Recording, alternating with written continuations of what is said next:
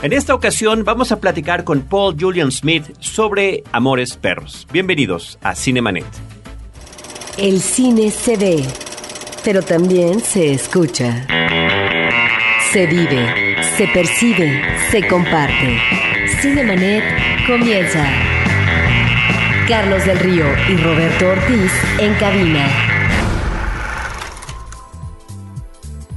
www.frecuenciacero.com.mx es nuestro portal principal. Este es el programa dedicado al mundo cinematográfico. Yo soy Carlos del Río y saludo a Roberto Ortiz. Pues Carlos, el día de hoy, amigos de Cinemanet, tenemos un invitado especial eh, desde Nueva York, una especialista en cine que hizo además un libro que ya lleva una doble edición, bueno, la primera edición en inglés, la segunda en español, sobre esta película de principios de los 2000, es una cinta del 2000 de González Iñárritu que causó no solamente un impacto comercial en nuestro país, sino también tuvo una presencia muy importante en festivales internacionales y fue motivo de análisis arduos en el caso de este cineasta que apenas comenzaba y que con posterioridad se va a instalar en la pasarela de Hollywood para continuar su carrera fílmica. Sobre esta película, Amores Perros, hablaremos el día de hoy. Paul Julian Smith es catedrático distinguido en el programa de estudios hispánicos en el Centro de Graduados de la Universidad de la Ciudad de Nueva York. Lleva ahí un par de años en esta calidad. Él viene de la Universidad de Cambridge, que es donde estabas, entiendo, Paul Julian, cuando estabas haciendo el libro de Amores Perros. Y bueno, bienvenido a México. Eh, acaba de dar una plática en la Cineteca Nacional y por eso aprovechamos tu presencia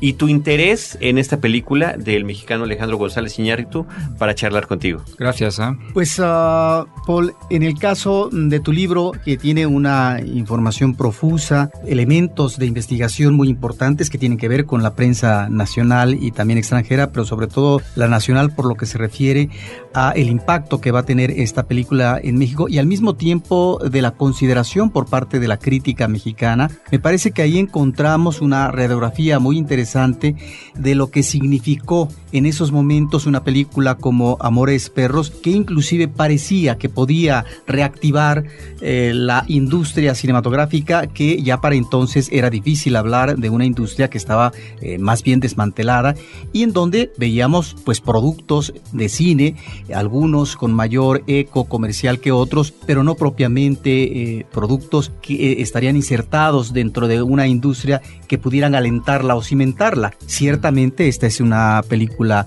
de producción privada en donde no interviene el Estado, en este caso INCINE, que es la productora oficial por parte del gobierno, y fue realmente una eh, película que trasciende el ámbito nacional y ahí está finalmente esta cinta con toda una serie de premios, de reconocimientos. ¿Cómo es que te interesa esta película?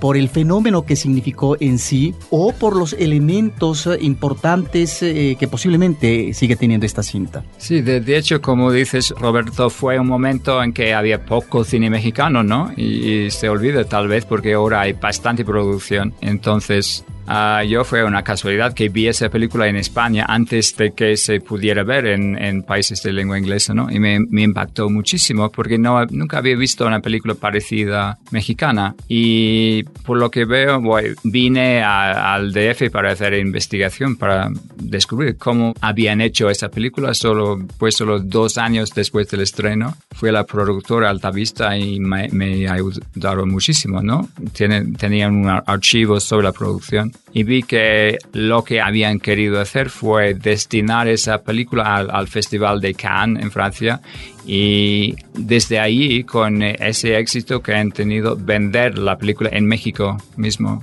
que es un poco paradójico, ¿no? Que en primer lugar fue, hubo éxito en el extranjero y después vender esa película supuestamente tan chilanga, no solo mexicana, sino chilanga, en México, a base de ese éxito entre los, los franceses o los, los europeos, ¿no? Pero ahora ya es, eh, parecieran más que una tradición, hasta una obligación de las películas mexicanas quizás desde entonces, a lo mejor ya había antecedentes, pero bueno, Mm. este puede ser el más notable por el eco que tuvo la película, de que las producciones mexicanas se tratan de estrenar en diferentes festivales antes de su estreno Sí, sí. comercial en México, porque ya Mm. te habrás enterado tú de que la forma en la que se exhiben las películas eh, mexicanas en nuestro país, pues es poco competitiva contra las producciones extranjeras, particularmente las estadounidenses, y que duran una semana en cartelera y dos si les va bien. Muy Sí, poca sí. Gente las Mm. puede ver. Entonces la idea detrás de todo esto es decir, miren, esta película es importante porque fue a tal festival, Sí, sí.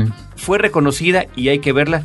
Y creo que a pesar de eso, Roberto y, y Paul no, no Mm. ha funcionado del todo. Mm, Es que sigue siendo así, ¿no? Que, que porque lo que ha pasado en estos 10 años es que ha subido mucho la producción cinematográfica en México, pero no la distribución. Y, y como dices, los filmes locales tienen problemas para, para verse en salas, ¿no? Pero lo que me interesó fue esa cuestión de que ah, la fuente de la legitimación es extranjera, ¿no?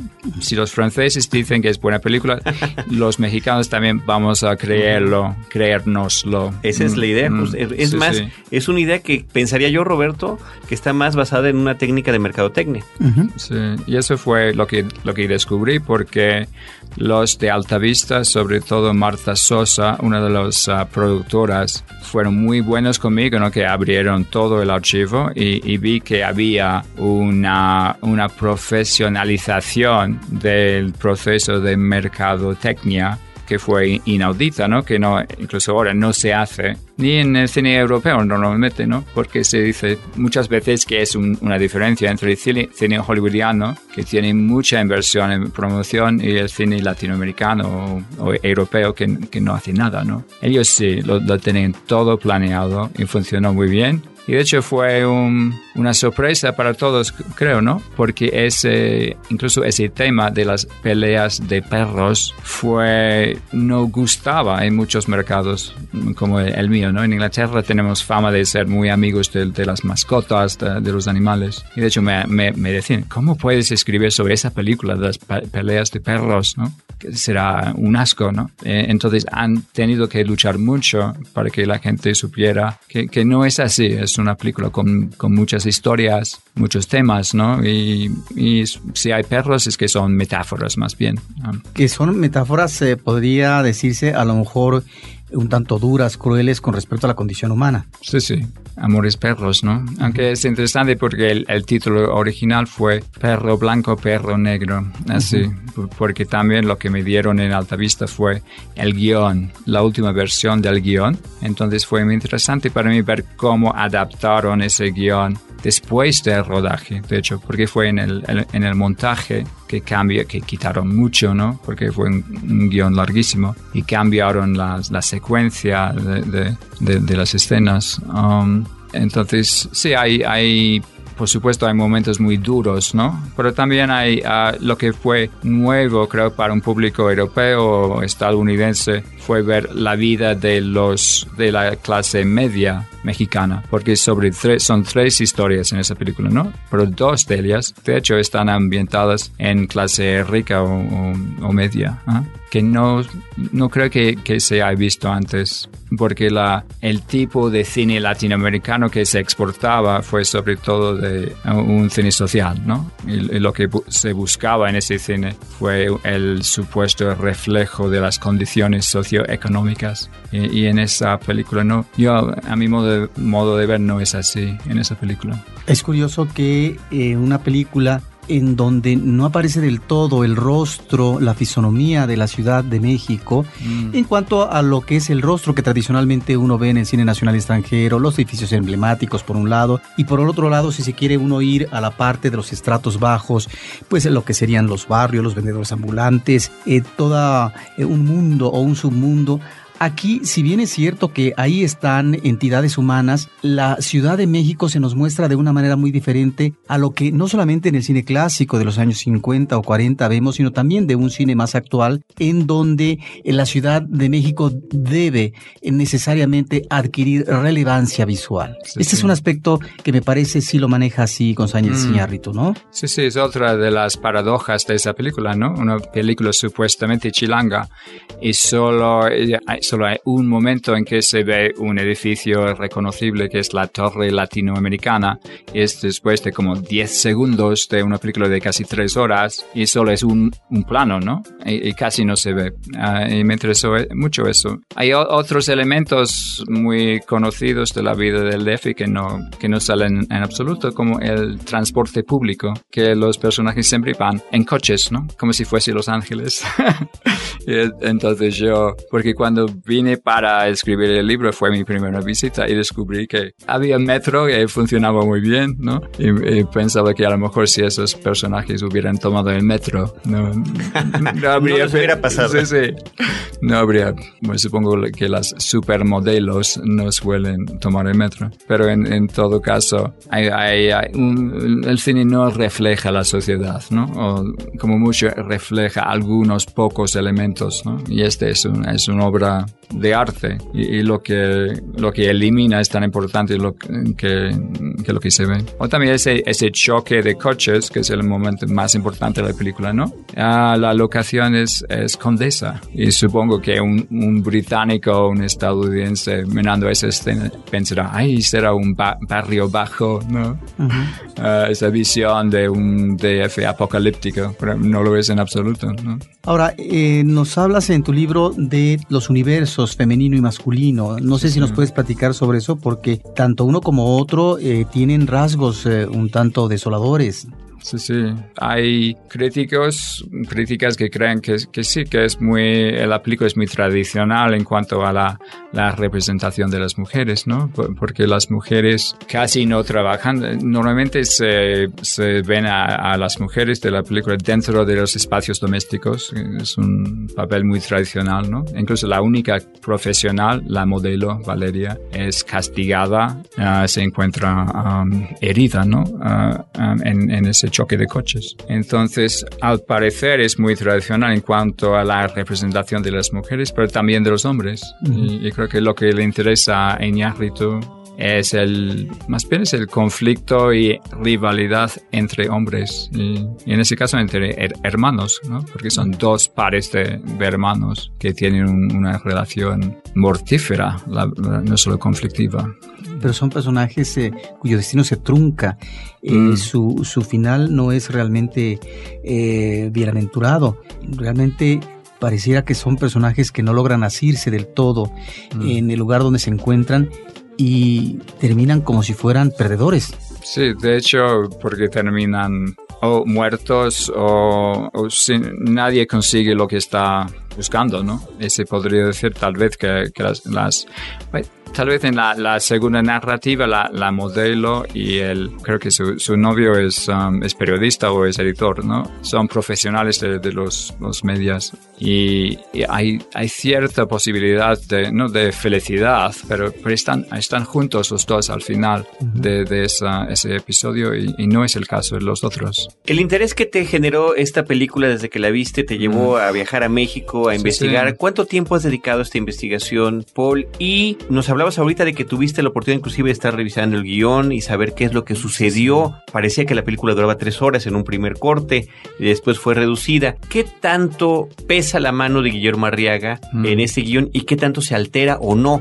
a través del mm. proceso de la edición y del montaje? Sí, eso es, ah, por supuesto, ah, toda película es, es, es, colectiva, ¿no? Y es importantísima la contribución de, de Arriaga, ¿no? Y creo que eso es otra cosa. Después de 10 años ya tenemos una película de Iñárritu sin Arriaga, que es Beautiful, y tenemos por lo menos una película de Arriaga. ¿Como guionista y director? Sí, sí, uh, The Burning Plane se llama en inglés porque es una película en, rodada en lengua inglesa casi toda, ¿no? Entonces se puede ver cuáles son, hasta cierto punto, cuáles son sus propias contribuciones, ¿no? Pero también, como digo, es, el montaje fue importantísimo, ¿no? Porque no, la película no sigue esa versión última del guion que yo había visto en, en los, ah, en el despacho de, de Alta Vista. Pero la verdad es que vine una semana nada más para recoger materiales y, ya que me, ayudaron tanto los de Vista, fue, fue muy fácil escribir el, escribir el libro. Y también hay, lo que más me impactó de la película fue más bien su estética, ¿no? No el, el supuesto contexto socio, socioeconómico, ¿no? Ah, entonces, eso se puede hacer en, en, cualquier lugar, ¿no? Analizar secuencias de la película. Y de hecho, el libro se publicó con, con muchas fotos. ¿Cuándo fue entonces la primera edición del libro? En 2003. ¿O que un año de investigación? Sí, más o menos, sí. Sí, porque escribí el libro en 2002, durante, en, en el curso de, de, 2002, que fueron, solo fueron dos años después de que saliera, uh -huh. saliera la, la película. Um, pero ahí todavía se escribe mucho en el contexto académico sobre esa película.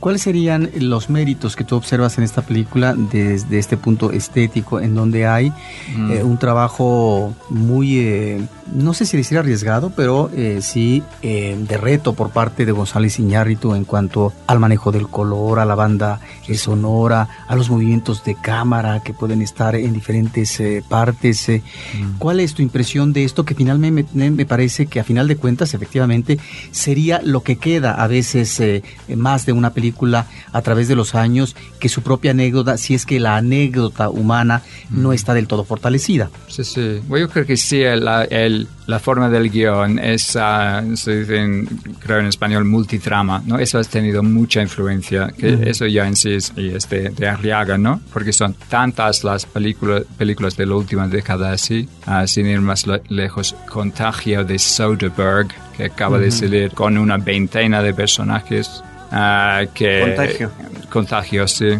Contagion en, en, en inglés, ¿no? Y, uh, y, sigue el mismo formato, ¿no? Que el guion de Amores Perros. Pero es cierto que, que la visión, bueno, los dos aspectos, ¿no? El sonido y la, la visión han, también han sido, han influido mucho y fue interesante, por ejemplo, Rodrigo Prieto, el cinematógrafo, salió de México hizo una, una, película con Eminem, el rapero, ¿no? Y la visión de la ciudad, que es en Estados Unidos, se, se parece mucho a la visión de, del DF, ¿no? Entonces, creo que la, esa, esa estética su, suya que se reconoce enseguida ha tenido mucha influencia incluso fuera de México. Pero son tres episodios y son, son tres estéticas algo distintas. El uso de la cámara, por ejemplo, es distinto en, uh, en cada episodio. Entonces, a mí la, primer, la primera vez que la vi me, me impresionó muchísimo, ¿no? Porque son como tres películas. Y, hay, uh, también el, la, la, banda sonora es, está muy bien trabajada. ¿No? Y porque son, uh, Iñárritu dijo que esta película es un grito que dura tres horas. Pero no es cierto, uh, porque la primera uh, son como 40 minutos sin música en absoluto. Y después viene la música. Y, y la música también impact, pues se usó en, en, cuanto a promoción de la película, pero también es muy impactante dentro del contexto de esa, esa película, película muy larga, ¿no? Y si a distancia observas tú esta película como una unidad a partir de este guion que sirve de base en donde narrativamente se parte de un suceso que es el choque eh, de vehículos y a partir de entonces se bifurcan y encontramos diferentes historias. Encuentras uh, una unidad, bueno, cada película, cada historia tiene su propio tono, su propio ritmo, es muy diferente uno de la otra, pero a, a distancia eh, observas una historia más lograda, con mayor fuerza que otra, o, o ves eh, una película que finalmente sigue cobrando consistencia. Sí, a mí me, me gustan las, las, tres narrativas, la, la verdad. Me, lo que me interesó es que se ha escrito poco sobre la segunda, la, la de la modelo, uh -huh. y, y, ha habido investigación de, de la reacción del público, del público mexicano, o Patricia Torres escribió sobre la reacción del público tapatío. De Guadalajara, sí. Sí, sí, en, en ese contexto. Y la gente es como si no hubieran visto esa, esa narrativa que, que para mí es, es, la más triste y la más la, la más emo, eh, emocionante hasta cierto punto, ¿no? O dijeron cosas cuando salían de la sala, uh, decían, e esta historia muestra la, la vanidad de, de, las mujeres de clase alta o algo así, ¿no? Bueno, uh, no se identificaban con ella. Exacto, muchísimos mm. comentarios, es la historia más floja, es la historia más aburrida, es la menos sí, sí. interesante, mm. y creo que en general sí era como que le sobraba, y como dices, dices que bueno que lo dices desde una perspectiva externa, mm. pero sí, al público mexicano esa historia como que no, no termina de gustar del todo. A mí me interesó por, por ser, como saben, un personaje español. La modelo es española y, es la actriz ah, que hace de ella es, es, española. Entonces la, el aislamiento del personaje se refuerza por eso, ¿no? Y, como, porque yo antes he sido especialista en, en cine español. E, entonces me interesó eso que tampoco se presenta como una cosa excepcional, ¿no? Porque es como si en el TF hay tantas clases de personas, ¿no? Y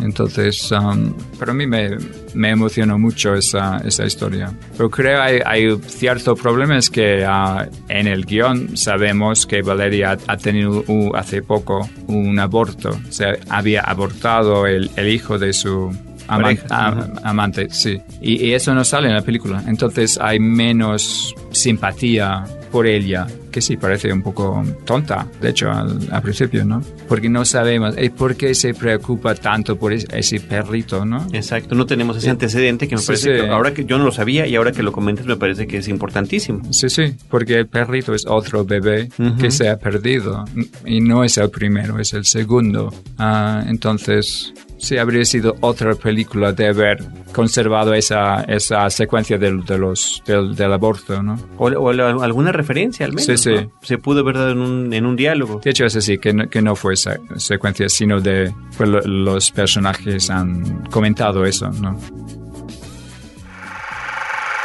Cinemanet está de intermedio. Regresamos en un instante. Música independiente, de buena calidad y en diversos géneros, solo en Rebelión. Entrevistas con nuevos grupos y artistas que ya comienzan a dejar huella. Las redes sociales al servicio de la música. Manda tu demo y atrévete a sonar. www.rebelión.com.mx. Un podcast de frecuencia cero. Digital Media Network. Ahora, diseñar y hospedar su página web será cosa de niños. En tan solo cinco pasos, hágalo usted mismo sin ser un experto en Internet. Ingrese a suempresa.com y active ahora mismo su plan. Suempresa.com, líder de web hosting en México. Cinemanet.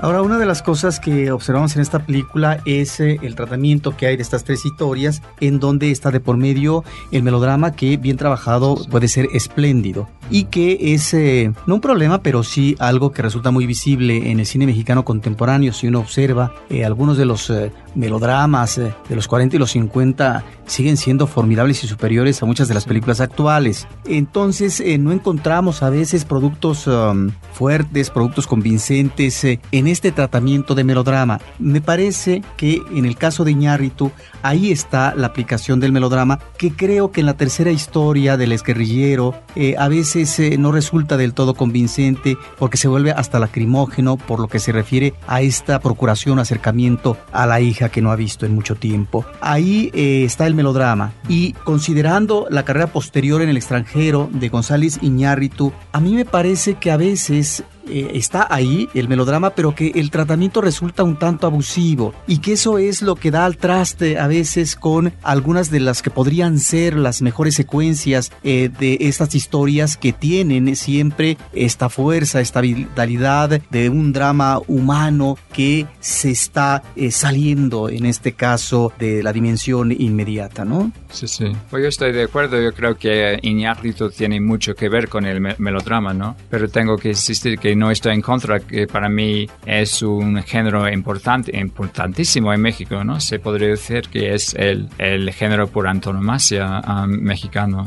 tanto dentro del cine de la edad de oro como en la televisión hoy. Entonces, me interesó eso también, que Amores Perros fue ideada como una película de prestigio, ¿no? Para ganar premios en Cannes. incluso dentro de la promoción, se usaba frases que parecían sacadas de telenovelas. Por ejemplo, amor es traición, amor es tragedia, ¿no? Y tienes razón, yo creo que la, la carrera de Iñárritu se ha visto que hay aspectos melodramáticos muy importantes para él en su cinematografía. Y como digo, no estoy en contra porque a veces puede funcionar bien. Pero lo interesante es, es esa compaginación de un, no sé, una vertiente artística así. Uh, muy, muy alta, ¿no? A cine de arte, pero también ese, ese género del melodrama. Porque, por ejemplo, la, el tema del adulterio, ¿no? Este central en Amores Perros es muy típico de, de telenovela, ¿no? Ah, pero hay, hay momentos ah, en que no, de hecho, pues, hay momentos en que no se ve nada, ¿no? Entonces, lo típico de, melodrama es que se, hay que exhibir algo, ¿no? Y, y todo, mostrarlo todo al público para, para producir ese efecto emocional pero estoy pensando en 21 gramos, también es un choque de coches, ¿no? Ese, ese es el, como el, el momento um, con que inicia toda esa trama, incluso más compleja uh, que Amores Perros, pero no se ve en, en, algún momento, a diferencia de Amores Perros en que vemos cuatro veces ese choque de coches. Entonces hay momentos de, en que Iñárritu no ha querido mostrarlo todo, ¿no? Y se, se, ha quedado un poco más minimalista. Y en esa trayectoria que ya tiene González Iñárritu con sus diferentes largometrajes, habiendo sido este el primero y habiendo estudiado a conciencia esta película, ¿qué opinas del resto de esta trayectoria? ¿Sigue siendo Amores Perros su película más importante? Para mí sí, porque es que, sobre todo desde fuera, es que inició un interés internacional por el cine mexicano que no existía, la verdad, antes. Porque autores como Ripstein serán muy importantes, lo, son, ¿no? Sigue, sigue siendo muy importante, pero había poco interés, la verdad, ah, al exterior. Entonces ha tenido mucho impacto y el hecho de que después Iñárritu haya podido hacer una carrera así global, ¿no? Y son películas globales. Uh, muestra um, que fue una, no sé, una práctica del cine que no se había hecho, antes en, en México, me, me parece. Y en Inglaterra, eh, como en Estados Unidos, ahora que estás viviendo allá mm. y este, continúas eh, tu trabajo académico, ¿cuál es, eh, en el caso del cine mexicano, lo que más ve el público en exhibición comercial? No sé si en los circuitos culturales, ahorita mencionaste a Arturo mm. que también es un cineasta que aborda el melodrama. Mm. ¿Qué cineastas, qué películas son las que se han podido ver que han tenido repercusión, como en su momento lo tuvo hace muchos años Amores Perros, en estos países? Sí, es, ah, la pregunta es interesante porque la verdad es que he notado en también durante esta década he notado cambios ¿no? en, en, lo que se ve fuera y también lo que el público extranjero busca del cine mexicano o latinoamericano. ¿no? Entonces un gran cambio es el auge del cine de género y hay un, un nicho, ya se ha creado un nicho de, de cine de, de terror eh, en lengua española que no, no creo que se exportara, bueno, de hecho no se exportó antes y Guillermo del Toro, claro que ha tenido mucha influencia en esto pero ya recientemente Somos lo que hay. Es una película sobre caníbales en el DF.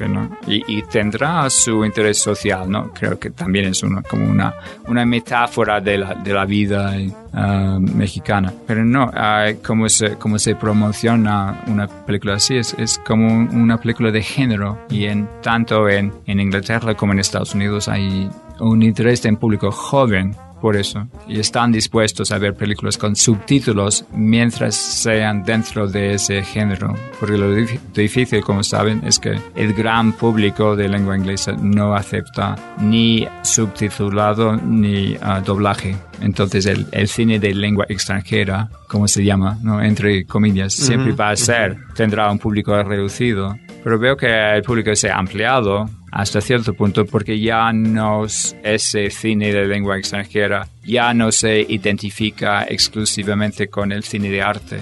También puede ser un cine de, uh, de género destinado a un público joven, porque son los jóvenes los que van al cine. Cuando hablas tú de eh, Amores Perros como un producto muy bien eh, confeccionado para que logre incursionar no solamente en festivales, sino que a partir, claro, del impacto, esto no es una cuestión que se prevé de manera tan fácil o mecánica, pueda encontrar un nicho comercial apreciable, no solamente en extranjeros, sino en México.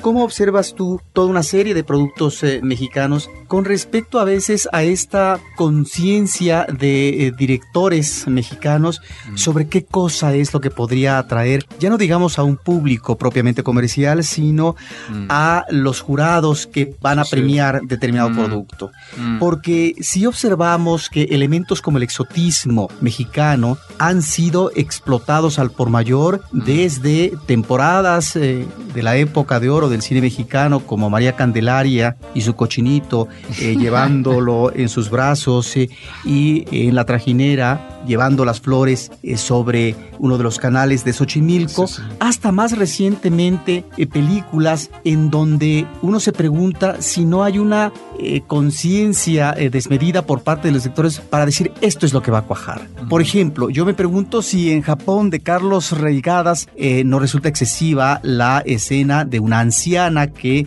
tiene una relación sexual con un hombre maduro, eh, un suicida. Eh, no sé si esto resulta este tipo de escenas que atraen al público extranjero y que finalmente ven ese exotismo que tiene todavía eh, mucho de atractivo y que eso es lo que a lo mejor se premia sin demeritar lo que es el talento de un cineasta como Carlos Reigadas, por ejemplo. Sí, yo, creo que Reigadas es un caso muy especial, ¿no? Porque tiene mucho mérito. ¿Y por qué? Porque ha sabido renovar esa tradición de cine de arte. Y para mí, más bien, es un, cineasta transnacional. ¿ah? Y sus referencias son Tarkovsky, por ejemplo, ¿no? O Bresson. O Bresson, sí. Entonces, no, no, no creo que, por ejemplo, un, un inglés medio encuentre nada muy mexicano en Japón. Incluso el, el, título mismo muestra eso, ¿no? Que va a ser una película de arte que no tiene raíces ah, en absoluto. O claro que desde acá se, se, le nota mucho, ¿no? Pero lo que me interesa es que sí se ha dicho que si uno va a ver cine a extranjero es como ir a una, un restaurante de comida extranjera, ¿no? Que tiene que ser exótico, pero también digerible. Y, y hasta cierto punto eso, eso es, es, es, cierto. Pero lo, lo interesante del caso de México es, que son tres clases de películas que se exportan uh, y, um, y son los, el cine de arte puro y duro, Año Bisiesto, no sé si se conoce, es una película muy dura, minimalista, pero se exportó. No creo que hay nada exótico, nada pintoresco en esa visión, que también es el DF, ¿no? Pero no se le ve nada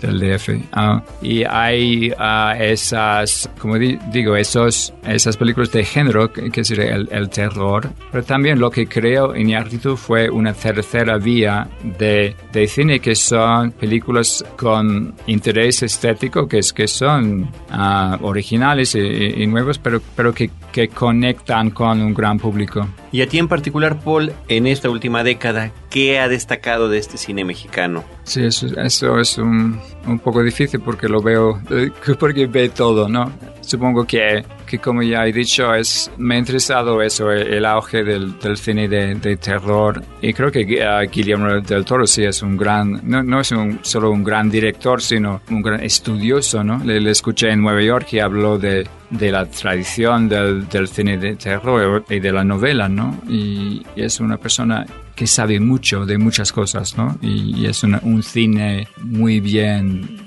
trabajado. De hecho, de hecho, cuando vi El laberinto del fano fue, fue un choque ver una, una, película en lengua española con unos efectos especiales tan hermosos, ¿no? Y también el hecho de que él, siendo mexicano, pueda intervenir en la historia española, ¿no? Y lo hace muy bien, porque son tantísimas las películas sobre la guerra española hechas por directores españoles, pero esta es mejor, la verdad. Es una película fantástica. Incluso los españoles han aceptado eso, ¿no? ¿Y Arturo Aristen, cómo lo ves? ¿Un director que ya está en decadencia o es un director que todavía nos puede decir algunas cosas y que ya pasó a lo mejor su mejor momento? Ah, la verdad es que acaba de estrenar una película en San Sebastián, ¿no? Pero no he visto, así que no. La verdad es que no, no lo puedo decir. ¿Te gusta su cine?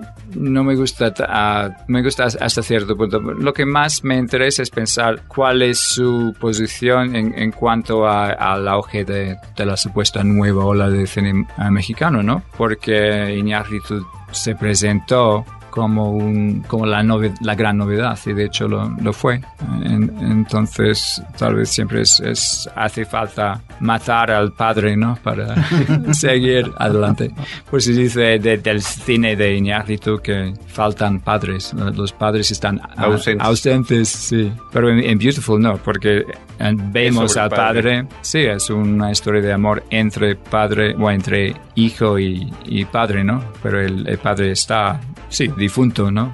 Pero le vemos. Oye, Paul, yo regreso a mi, a mi pregunta anterior, mm. nada más para rematar bien. no ha habido ninguna película mexicana que te haya impactado como te impactó Amores Perros. Tal vez El laberinto del fauno, sí.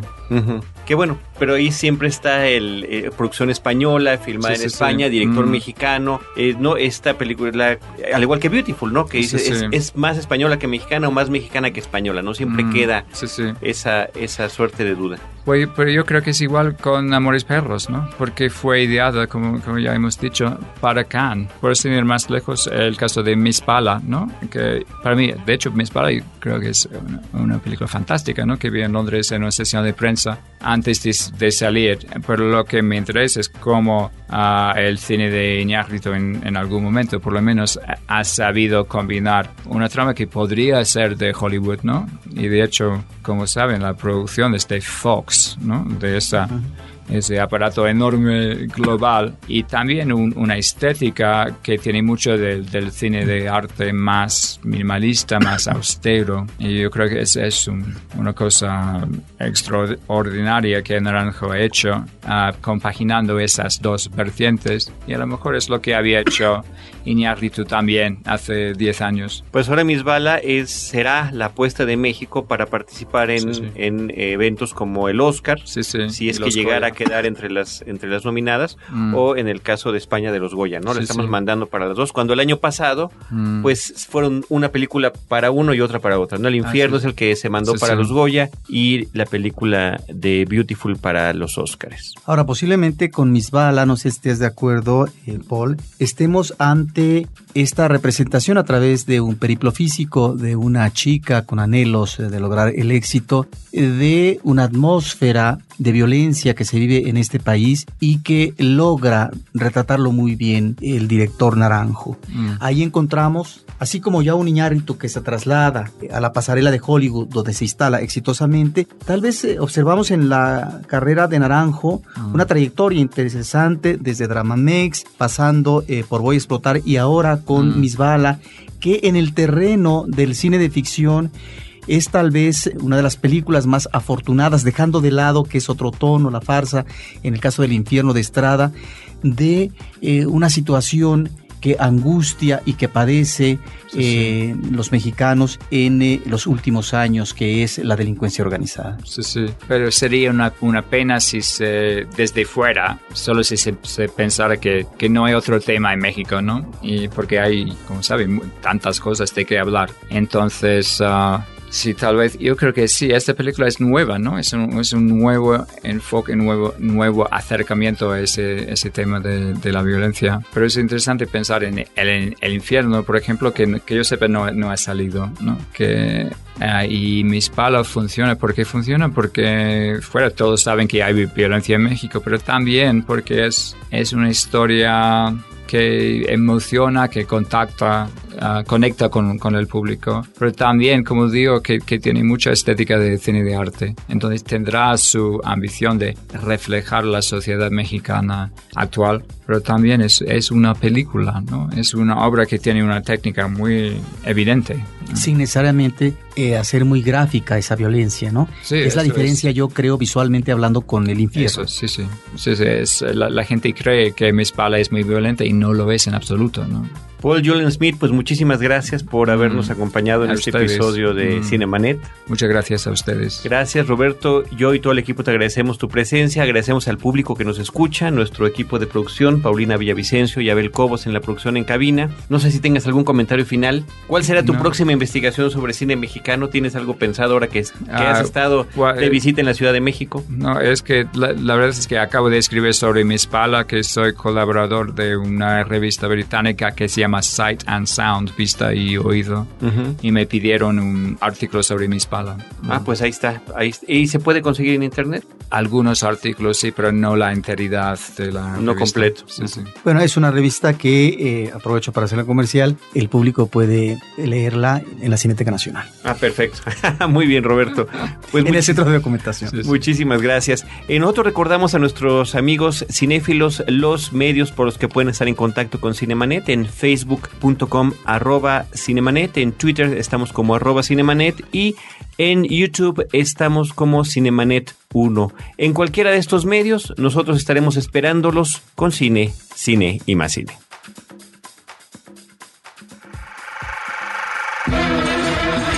Cinemanet termina por hoy. Más cine en Cinemanet. Frecuencia Cero, Digital Media Network, www.frecuenciacero.com.mx, pioneros del podcast en México.